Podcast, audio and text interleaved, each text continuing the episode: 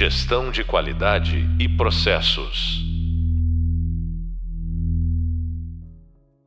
Olá, bem-vindo todos ao podcast sobre como viver um dia por vez no desafiante mundo da inteligência artificial com chat GPT e tantas outras mais. Meu nome é Gessé Guimarães, eu serei seu guia nessa jornada de aprendizado e hoje vamos trazer como convidado o Dr. Tiago Visnari, advogado especialista na Lei Geral de Proteção de Dados, Inovação e Startups. E aí, antes de eu uh, começar com as perguntas, né, ao nosso convidado, eu queria fazer algumas informações introdutórias aqui para alimentar a nossa discussão. Viver um dia por vez no desafiante mundo da inteligência artificial é uma realidade que muitos profissionais que trabalham nessa área estão tendo que lidar. A inteligência artificial é uma tecnologia que está em constante evolução e as novidades vão surgindo de uma forma muito rápida. Além do mais, a aplicação da inteligência artificial em diferentes setores traz desafios específicos que exigem soluções criativas e inovadoras. Um dos desafios que muitos profissionais estão enfrentando com a IA é a falta de dados, ou dados de baixa qualidade. Muitas vezes é difícil coletar dados suficientes ou dados precisos e confiáveis para que uma inteligência artificial possa ser treinada de maneira adequada. Sim, a inteligência artificial precisa ser alfabetizada pela gente com dados. Isso pode afetar de uma forma negativa a qualidade dos resultados obtidos pela, pela tecnologia. E aí um outro desafio é a falta de transparência na tomada de decisão da IA, ou seja, como é que ela trouxe aquela informação. A IA pode ser usada para tomar decisões críticas, como aprovar ou negar um empréstimo, contratar ou demitir um funcionário, entre tantas outras mais. No entanto, um ponto que é importante é que a tomada de decisão da inteligência artificial seja transparente, compreensível e auditável, para que os usuários possam confiar na tecnologia e entender como as decisões são tomadas. Além disso, segurança da IA é uma preocupação crescente em todos os ramos de aplicação e desenvolvimento. Né? Os algoritmos de IA podem ser manipulados ou hackeados, que pode ter consequências graves em setores como saúde, finanças, uh, entre outros. E é importante destacar uh, que os profissionais de IA trabalhem para garantir a segurança. E aí, por fim, para encerrar esse primeiro bloco aqui, é importante lembrar que a IA não é uma solução mágica, né? E existe muito de ficção científica nela. E isso não vai resolver todos os problemas. A IA pode ajudar a resolver muitos desafios, mas é importante lembrar que é apenas uma ferramenta. Os profissionais de inteligência artificial devem trabalhar em conjunto com outras áreas para garantir que a IA seja usada de maneira eficaz e responsável. E aí, trazendo o nosso convidado, o nosso debate de hoje, ah, Tiago, eu queria começar com o seguinte ponto. Uh, a gente tem hoje a Lei Geral de Proteção de Dados, foi desenvolvida e aplicada no Brasil. E aí eu queria que você trouxesse um pouco dessa visão geral sobre a LGPD e o impacto nas empresas que utilizam tecnologia diante desse, dessa nova lei. Bem-vindo aí. Perfeito, Gessé. Primeiramente, muito obrigado pelo convite, pela disponibilidade. E Vamos lá. Uh, bem, no overview, a, a, lei geral, a Lei Geral de Proteção de Dados, ou melhor, né, todas as leis uh, a nível mundial que tratam de proteção de dados, elas surgiram justamente por causa do grande movimento do Big Data e principalmente por causa também de um, assunto um pouco menos uh, abordado, mas que envolve nesse volume de dados é, massificado que é a internet das coisas. Então, como o ser humano passou a ser a fonte principal de fornecimento de dados, é, nada mais natural do que você ter leis que começaram a surgir justamente para tratar desse assunto. E aí, até antes de dar o panorama sobre a lei em si, eu queria só trazer duas, duas estatísticas que mostram isso, é, que mostram esse, essa expansão do volume de dados, uh, principalmente nessa área que a gente se encontra. Né? Então, uma delas é da IBM, que a IBM afirma que todos os dias 4,5 quintilhões de bytes de dados são criados. E aí espera-se que até o final de 2023 uh, ah, a gente tem aí uma, na casa de um trilhão de dispositivos conectados que vão gerar na casa de 2,5 bilhões de gigabytes de dados. Então isso dados novos, né? Quando ele fala de geração de dados, é dado novo. Pode uhum. ser um dado 100% novo, como pode ser um dado que ele veio é, de alguma transformação, de alguma adaptação. E tem a estatística também, é, que é uma empresa que justamente faz o levantamento de dados nesse sentido, que uhum. em abril de 2022 a internet atingiu 63% da população mundial. Ou seja, a gente está falando aí basicamente de 5 bilhões de pessoas. E desse total, 4,65 bilhões né, ou seja, 93% de usuários estão nas redes sociais. Ou seja, produzindo um volume gigantesco de dados pessoais. Feito esses dois, esses dois, essas duas estatísticas, a lei de geral de produção de dados, de forma geral, não só brasileira, como as de fora do país também, de outras nações, ela tem, por assim dizer, três princípios. O primeiro dele é justamente proteger o que a gente chama de autodeterminação informativa da pessoa natural. Ou seja, como essa pessoa projeta os seus dados na internet, ela está se afirmando e informando as pessoas da sua condição como pessoa. Só que esses dados, por mais que estejam na web, são da pessoa que ofereceu os dados. Então a lei de proteção de dados vem falar o seguinte: independente de quem está tendo acesso a esses dados, esses dados pertencem a uma pessoa natural que está se autodeterminando de forma informativa na web. Então, eu tenho que ter uma lei que proteja esses dados. E é para trazer segurança jurídica em relação a isso. Então, existe uma padronização através dessas leis na, na forma prática com que as empresas vão interagir com esses dados pessoais. E o último deles, é, até mesmo porque a gente está nesse grande movimento de Big Data e IA, é que a lei também tem uma finalidade em si de. Uh, de promover o desenvolvimento econômico e tecnológico. Então, é uma forma de fomentar a livre concorrência, o livre mercado, a livre iniciativa na utilização desses dados. Então, na minha visão, essa, esse é o panorama geral com base nesses dados trazidos pela IBM e pela estatística. Entendi. E agora, Thiago, em cima do que você está trazendo, que é de uma relevância absurda, com essa rápida evolução que a tecnologia está tá se mostrando, né, ao ponto de debates acalorados entre fundadores de IA, pessoal da OpenAI, uh, Elon Musk se envolvendo, você acredita que a Lei Geral de Proteção de Dados é suficiente para enfrentar os desafios futuros, né, e eu não sei qual é esse futuro, esse futuro pode ser um futuro que se torne presente quase imediato, relacionados à proteção de dados, né, porque essa é a parte fundamental para alimentar uma tecnologia de inteligência artificial. E quais são os próximos passos e tendências que a gente pode esperar nesse campo da, da, das leis para sustentar a evolução da tecnologia? Perfeito. Uh, de forma geral, na, dentro do estudo do direito, a gente fala que a lei, ela nada mais é do que um instrumento normativo, né? ou seja, um instrumento é, que ele foi trazido para o mundo real através de uma escrita, de um documento, e que ele tem a tendência de regulamentar um comportamento num período de tempo.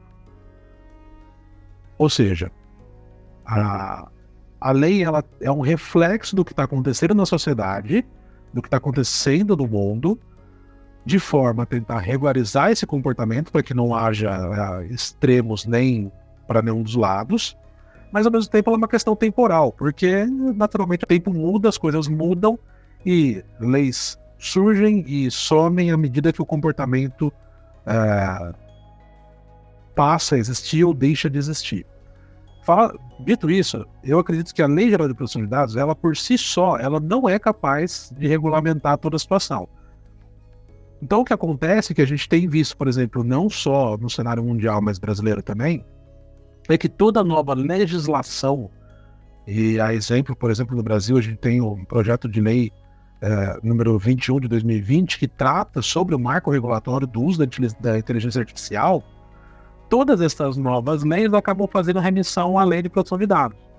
Então existe uma tendência muito grande de que leis que são é, ou que vão tratar de assuntos muito parecidos ou muito semelhantes ou ter uma certa proximidade, elas acabem fazendo uma remissão para outras leis.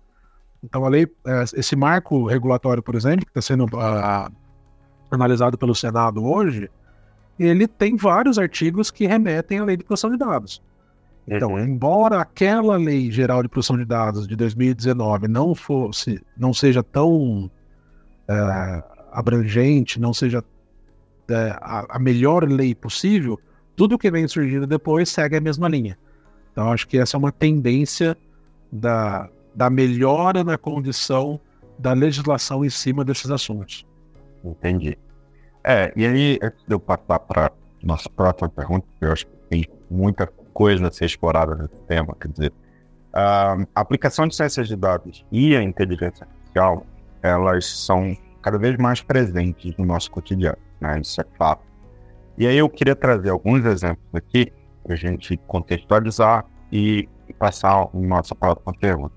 Quando eu falo, por exemplo, da área da saúde, a inteligência artificial pode ser usada para ajudar no diagnóstico de doenças, na, no desenvolvimento de remédios, eu posso prever a probabilidade de uma doença desenvolver em pacientes, né? Como posso prever um cenário de pandemia, e a Organização Mundial da Saúde recentemente já mostrou um cenário de uh, possibilidades de pandemias próximas, e como eu posso personalizar tratamento de acordo com o histórico médico de cada paciente. Quando eu vou falar, por exemplo, do setor financeiro, um setor que está uh, em franca expansão, com as fintechs né, evoluindo aceleradamente, a inteligência artificial é usada em finanças para ajudar na análise de risco, né? ainda mais num cenário de economia extremamente complexo. A análise de risco se tornou fundamental para isso. Como eu posso também entender e diagnosticar tendências de mercado e apoiar em detecção de fraude, que é, infelizmente, algo que cresce na mesma proporção. Quando eu vou para o mundo do varejo, né, a inteligência artificial é usada para personalizar ofertas e recomendações de produtos para clientes, é, de Mercado Livre, iFood, entre outras, melhorar a eficiência na cadeia de suprimentos e gerar insights a partir de grandes quantidades de dados. É, recentemente, Magazine Luiza declarou que grande parte do seu faturamento, pela primeira vez na sua história, veio da sua venda online, não da venda física e muito movido por inteligência artificial e tecnologias que sustentaram esse crescimento.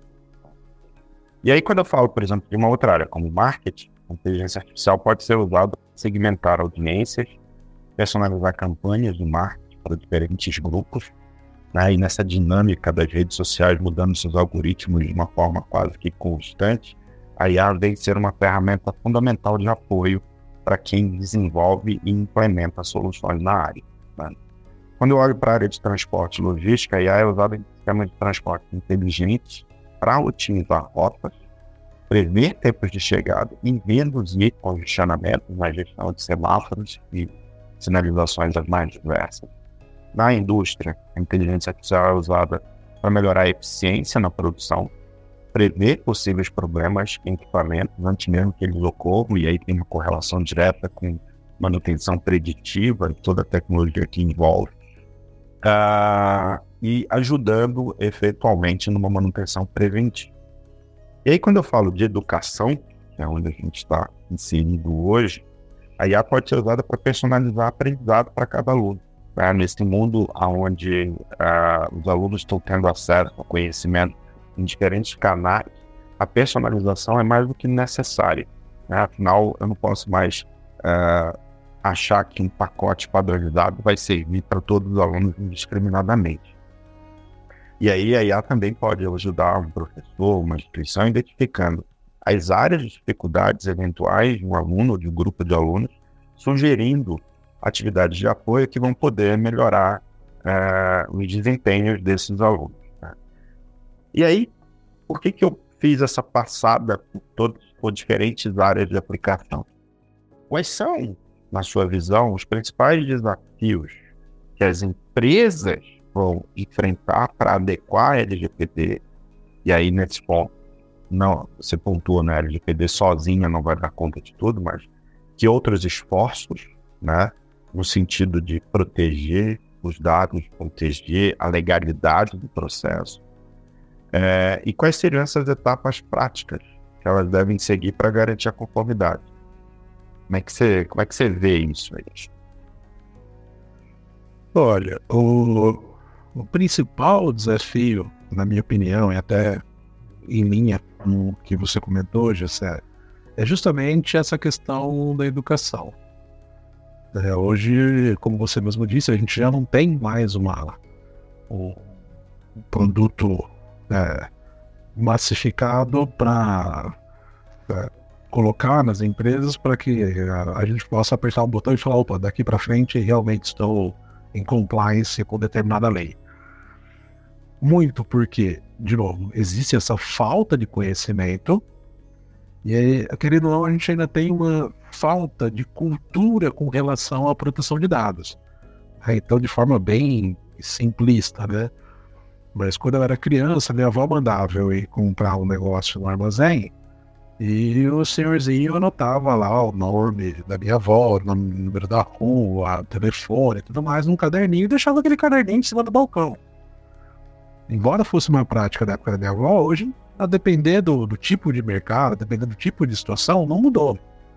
A uhum. gente tem, se vai em empresas onde o trabalho de tecnologia é preponderante, você tem post-it com login e senha espalhado para tudo quanto é lado, tem post-it com anotações, por aí vai, totalmente disponíveis para qualquer pessoa passar e ver e, e, pegar isso. Isso é uma questão de cultura. Uh, então, esse, esse para mim é o ponto principal, mas naturalmente existe também uma questão de burocracia e de dificuldade com a adaptabilidade ao novo. Então, a uhum. gente tem uma empresa de tecnologia que surge nesse momento, talvez tenha, não tenha burocracia e não tenha dificuldade com essa adaptação ao novo. Porém, você pega empresas é, antigas no Brasil, é, empresas grandes, que tem toda uma estrutura burocrática. Não estou falando que é ruim, nem, nem que é extremamente positivo, mas você tem toda uma estrutura que é muito difícil você fazer essa alteração. Então, quando a gente, por exemplo, vai para a parte prática, né, quando eu trabalho nesse mercado, quando eu faço essa questão de, de, de compliance, a primeira coisa é justamente trabalhar a questão da cultura empresarial. Porque você implantar um sistema de lei de proteção de dados, de procedimentos, uh, de forma de trabalho de cultura, é uma decisão top-down. Né? Se não uhum. partir do dono da empresa, se não partir da alta gestão, da alta corporação, não vai adiantar. Né? Então, é, primeiro é necessário realmente fazer essa evangelização dessa gestão. Depois disso, feita essa evangelização, você vai para a criação de um comitê multidisciplinar. Porque, como é uma questão de cultura, não adianta você selecionar uma única pessoa para tentar desenvolver todo um trabalho desse. É necessário que você tenha peças-chave em cada departamento, porque em cada departamento é feita uma forma de tratamento de dados pessoais. O RH tem um tipo de tratamento, vendas tem um tipo de tratamento, financeiro tem um tipo de tratamento, marketing vai ter outro tipo. Então você precisa ter pessoas-chave em cada uma dessas áreas uhum. para que possa se manter essa cultura viva. Naturalmente, feito isso, você também vai identificar o que a lei trouxe como é, obrigatoriedade, que é a nomeação de um DPO, de um Data Protection Officer. Ou seja, é o cara que vai ser real, realmente responsável por conduzir é, a continuidade desse trabalho, que vai fazer treinamento de, de equipe, que vai adaptar é, a, o linguajar e todo o procedimento em cima, principalmente de duas ISOs, que é a 27001 e a 29100, que tratam sobre é, nomenclaturas específicas para a área de tecnologia e procedimentos para a área de segurança de tecnologia.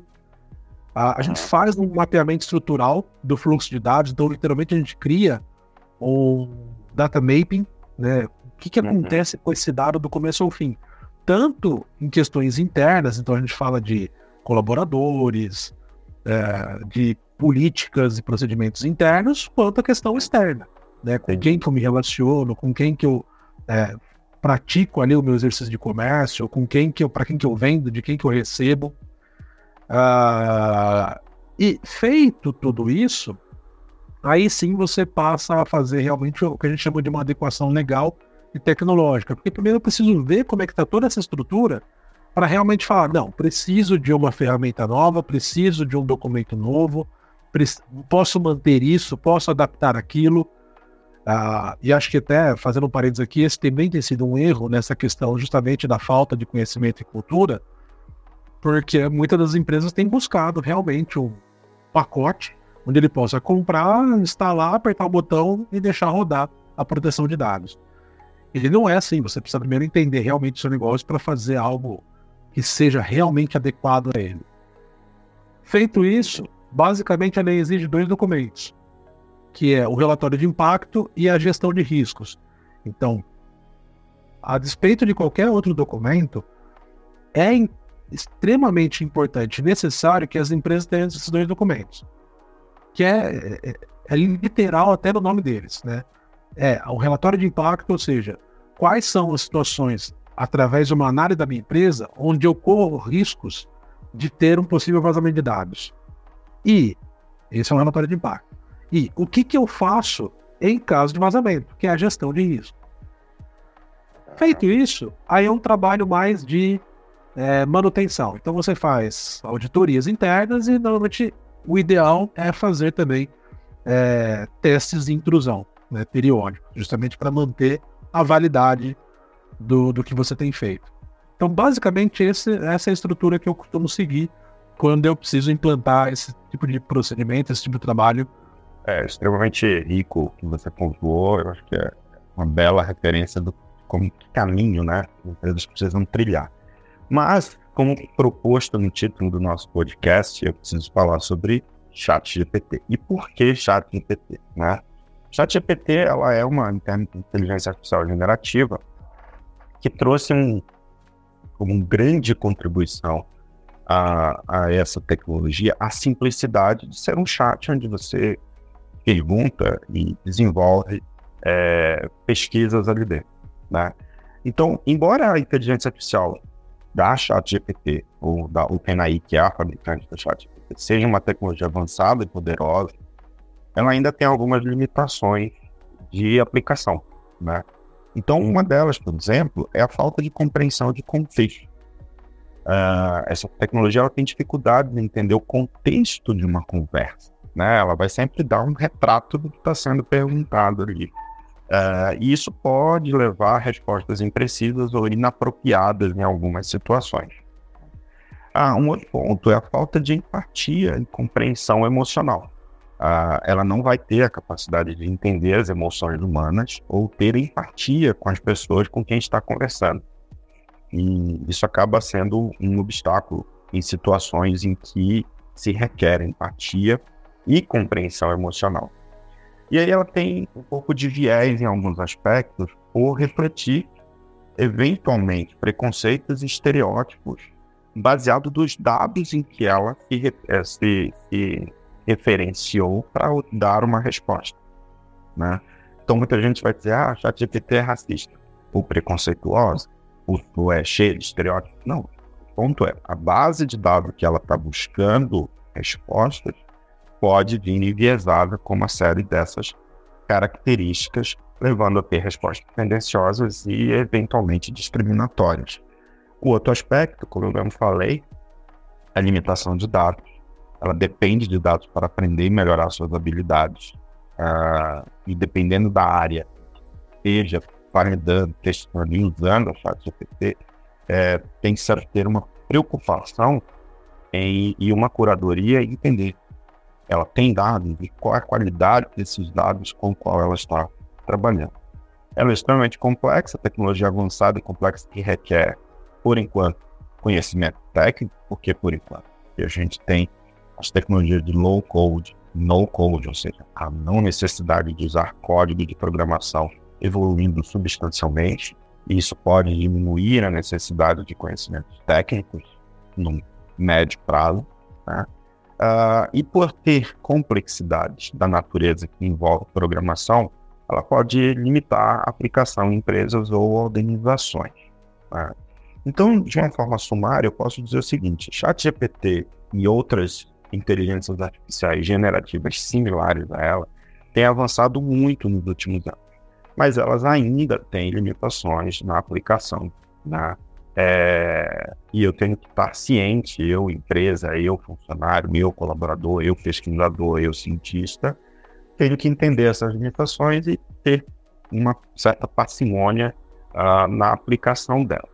E aí, Tiago, dito tudo isso, né, com o avanço da inteligência artificial, e aí eu cito, por exemplo, a inteligência artificial autônoma, a gente traz aqui questões éticas e legais.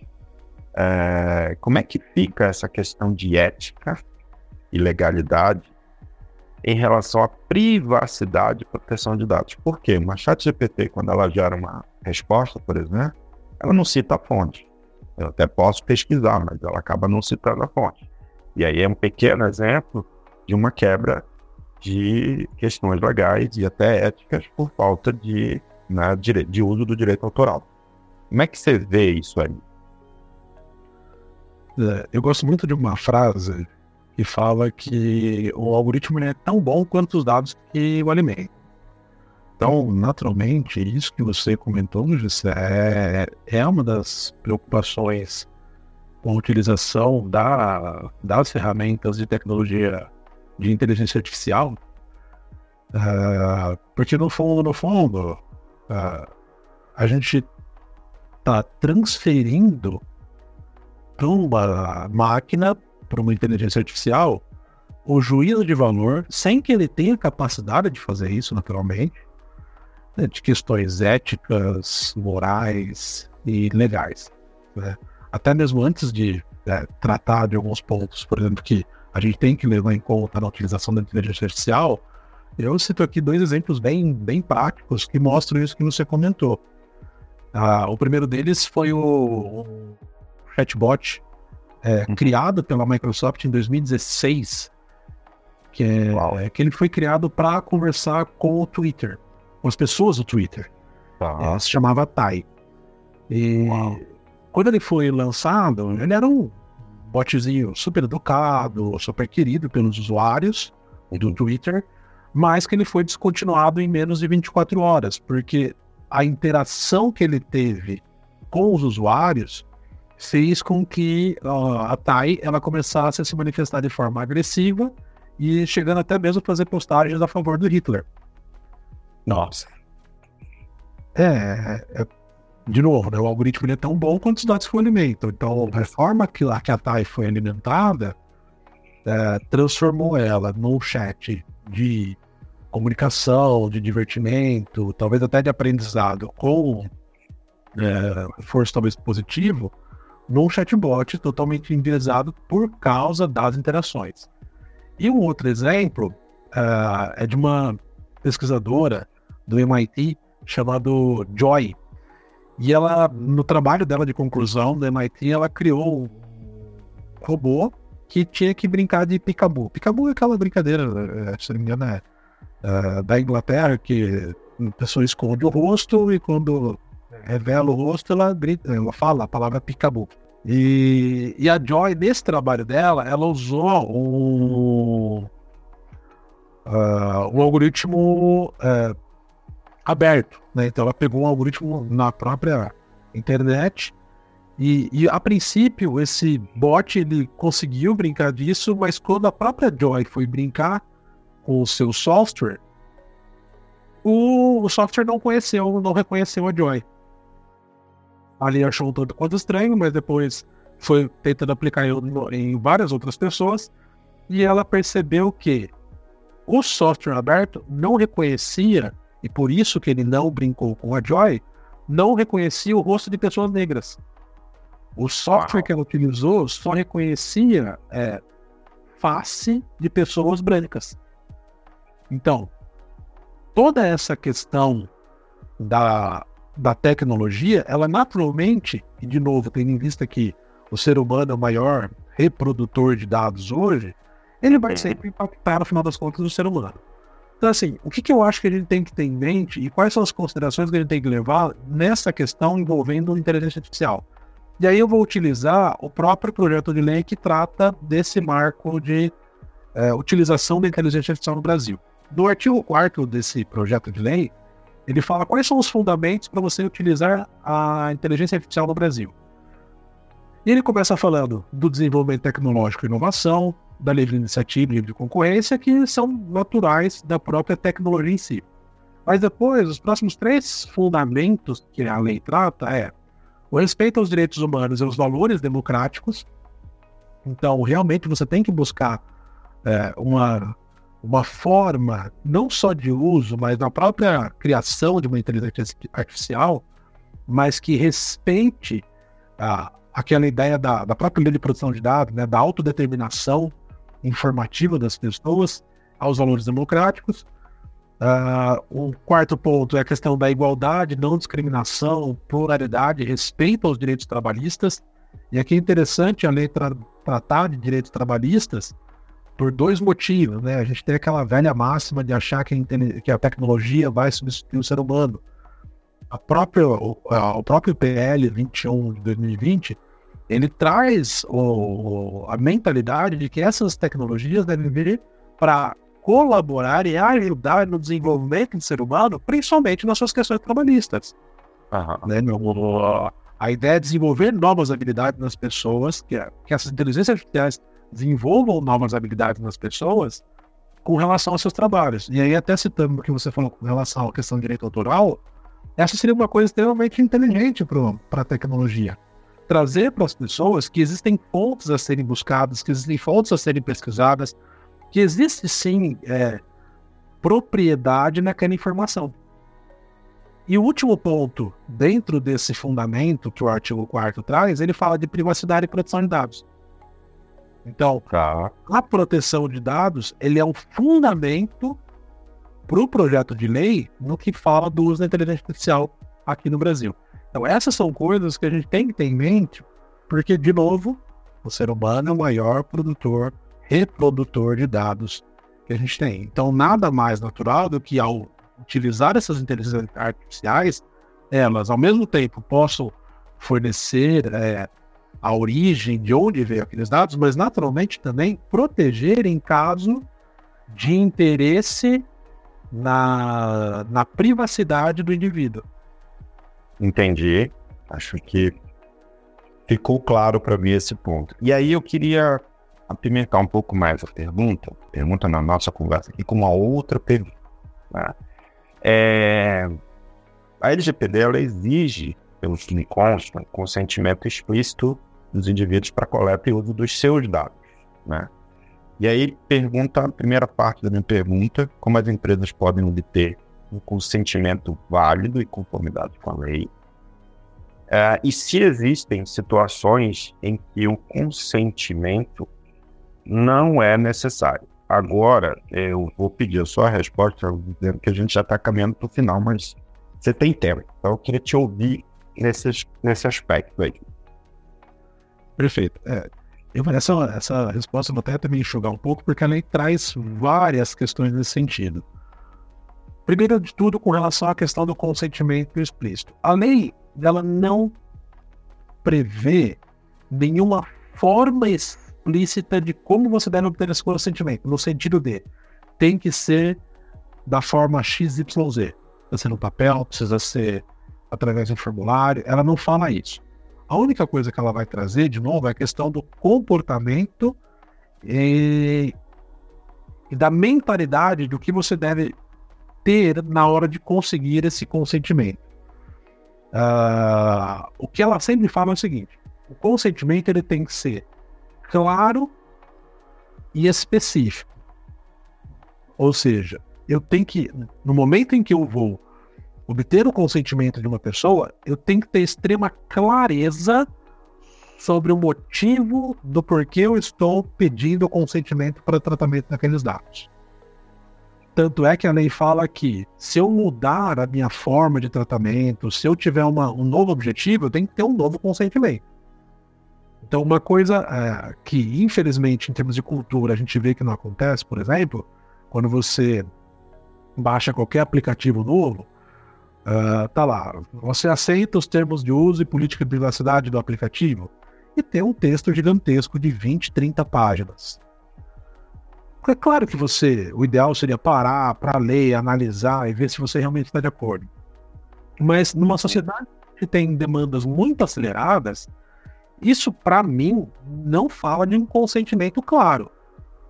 Até mesmo porque a gente tem uma diferença muito grande de nível de escolaridade, de entendimento, de grau de, de compreensão é, de interpretação de texto, que não necessariamente você ter um texto ali super explicado vai realmente atingir o objetivo da, de clareza.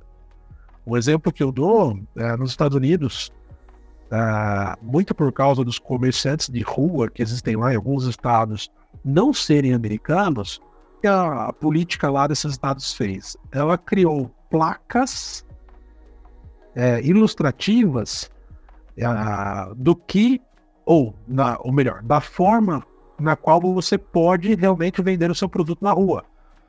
Então, a, a, a caixas tem que estar debaixo da sua mesa ali de exposição, fala-se o que, que tem que ter em cima daquela mesa, o que, que pode ter, o que, que não pode ter, isso tudo através de desenho.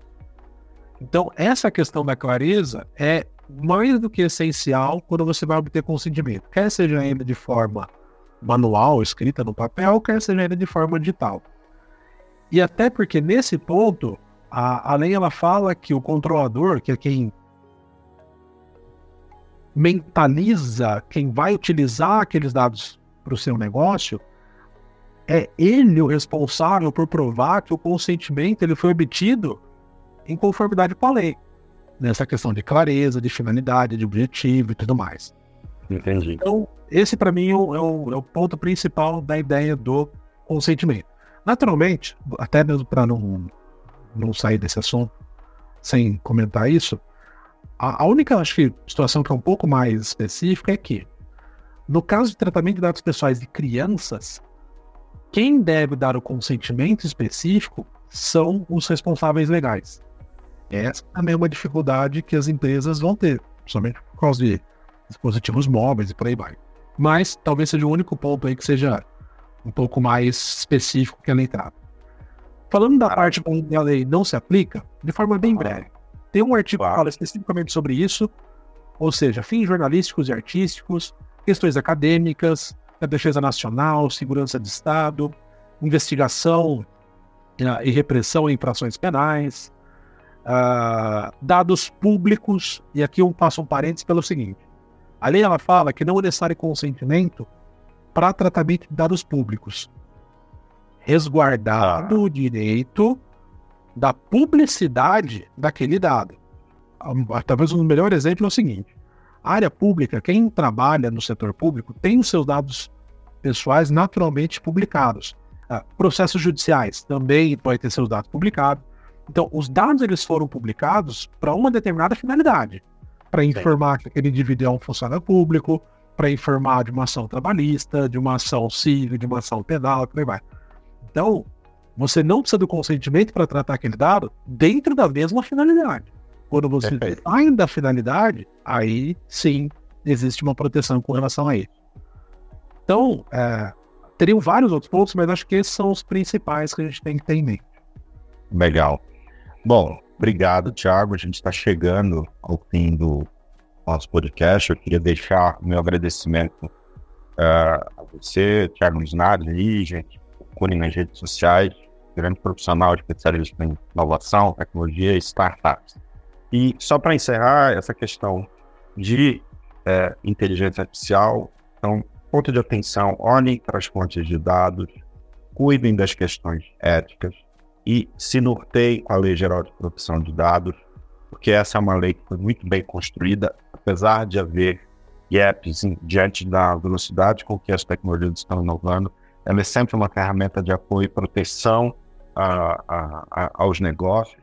E sim, o governo está se organizando para fiscalizar e controlar isso de maneira mais efetiva.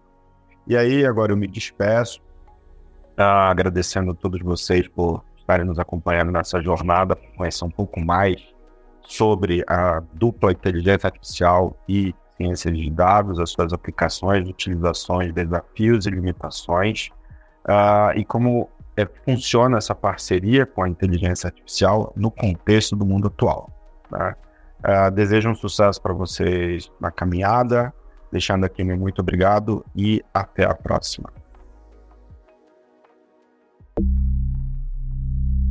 Gestão de qualidade e processos.